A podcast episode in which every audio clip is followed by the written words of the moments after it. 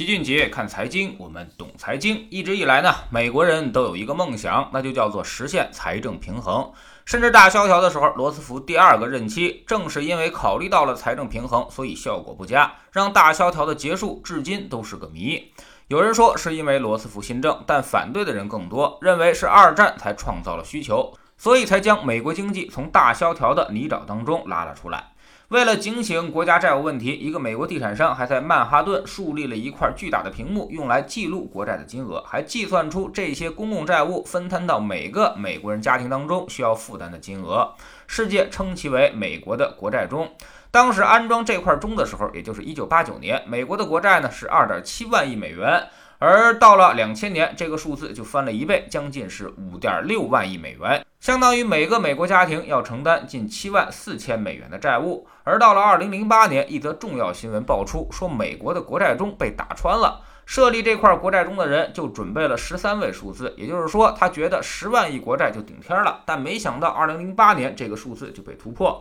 美国国债增加到了十点二万亿，所以国债中已经无法正常显示。直到二零零九年调整了位数之后，才开始重新使用。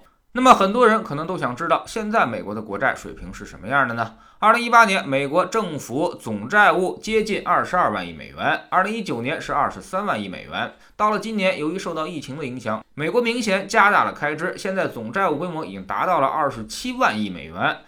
其实，自打国债中被打爆开始，美国人已经基本不提什么财政平衡了，只希望别太过分，债务至少别超过 GDP 就行。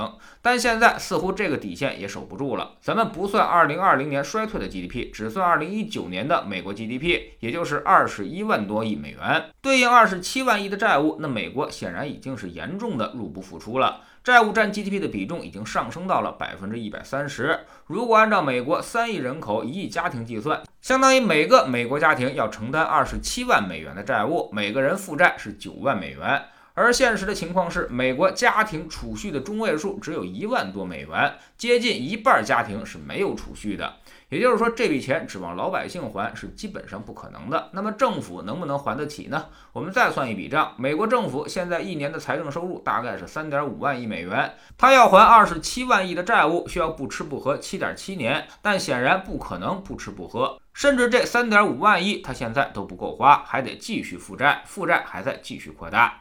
那么美国国债扩张到什么时候是个头呢？借过信用卡的人都知道，你可以借新还旧，甚至多开几张信用卡，不断的倒腾资金。但在这个过程当中，你的负债其实呢就是在滚动扩大的。什么时候你就还不动了，债务不能再扩张了，就是你无力偿还利息的时候。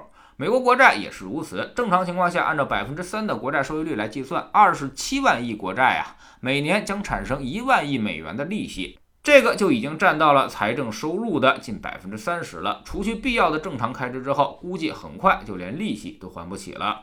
有一个数字可以证明，那就是有人推测，今年美国的财政赤字很可能会达到 GDP 的百分之十二点六，这个就有点太高了。显然就是手上的钱已经明显不够花，只能够越借越多的节奏。说这么多什么意思呢？美国要想解决持续攀高的负债，它现在是肯定还不起的，那它就会必然想要赖账。而赖账的方法呢，主要有这么几个：首先就是制造通货膨胀，超发美元；但是它也会特别小心，美元的信用就是它的底线，一旦美元失去信用，大家不让它用美元去结算了，那么这股债务它就根本负担不起了。所以严谨的说法是在大家都能承受的范围之内超发美元，美元长期缓慢贬值是符合美国利益的。其次呢，就是维持极低的利率。刚才我们算国债收益率的时候是按照百分之三算的，但现在美国国债的利息已经降到了百分之零点七，超低利息就降低了财政负担，最好是零利率，那么以后就不用还利息了。第三呢，就是提高税收，提高财政收入，但是加税这个事儿没那么容易，阻力会极大。第四就是制造繁荣，增加收入，这是他们现在最想干的事儿，但是比加税还要难。太多的刺激投下去之后，不但没有制造繁荣，反而增加了政府的债务。那么这个事儿对我们的投资有什么影响呢？有这么几个判断：一、美元长期贬值，对于大宗商品肯定会有刺激；对于全球来说，后面也许会有输入性通胀的隐患。第二呢？就是极低的美债利率也让大家转而投资其他资产，特别是我们的国债还能在百分之三以上的利息，这就会制造全球资金流入的效果。所以美国国债低，中国国债利率就不会太高，否则就会被套利。第三，人民币对外甚至还会继续升值，那么对内就会继续贬值，有利于股债商品甚至是房地产的上涨。第四呢，美债利率极低，黄金可能会在高位维持很长一段时间。虽然黄金已经很不便宜了，但可能也不会快速的跌下来。后面黄金是情绪驱动，不确定性明显增加，没买黄金的就别再买了，买了的最好做好止盈的准备。在知识星球秦杰的粉丝群里面，我们每个交易日呢都有投资的课程。本周市场调整，我们的几大组合只是微微回撤，幅度都不到百分之一。五个二组合今年回报已经超过了百分之二十一，三三二组合已经达到了百分之十四点五，DIY 组合上升也很快，今年回报也过了百分之十三。永久组合是百分之十二点五，四三二组合呢也超过了百分之十点五，三三三幺组合接近百分之五点七。不管市场怎么波动，我们的组合都相当的平稳。